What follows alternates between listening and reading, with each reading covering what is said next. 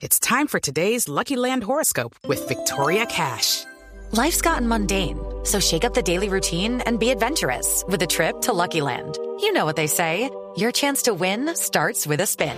So go to luckylandslots.com to play over 100 social casino style games for free for your chance to redeem some serious prizes. Get lucky today at luckylandslots.com. Available to players in the U.S., excluding Washington and Michigan. No purchase necessary. VGW Group, void or prohibited by law. 18 plus terms and conditions apply.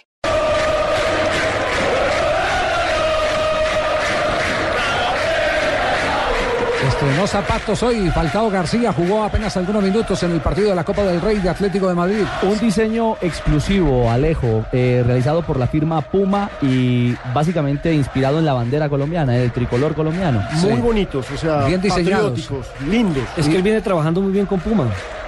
Sí. Y, y otro que estrenó zapatos recientemente fue Lionel Messi. ¿no? Lionel Messi, eh, ya están eh, sacando la publicidad al respecto, los fabricó la marca Adidas, eh, los guayos son eh, negros, están marcados eh, con unas estrellas que hacen alusión a los cuatro balones de oro que ha obtenido Lionel Messi en forma consecutiva. Pero ni los de Falcao, tengo que decirlo, ni los de Messi valen más que los del el árabe ese que eh, sal- Aubameyang. salió a calentar con zapatos con incrustación de diamante. Un Uy, elegante. Cuatro mil cristales Varovsky.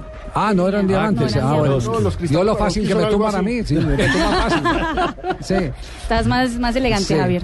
Eh, ¿cu- ¿Cuánto costaban esos, esos eh, s- zapatos? No me recuerdo. voy Creo ahorita. que, creo que eran 4.500, 8.500, 4.500, 8 millones de pesos aproximadamente. Pero le tenía sacamos las cuatro mil cuentas. cristales de Swarovski. ¿Qué haría la mamá de Era Solo Falcao? para calentar. ¿Qué haría la mamá de Falcao con esos 8 millones eh, de pesos? Seguramente los invertiría en obras sociales porque ella siempre ha estado preocupada por la niñez,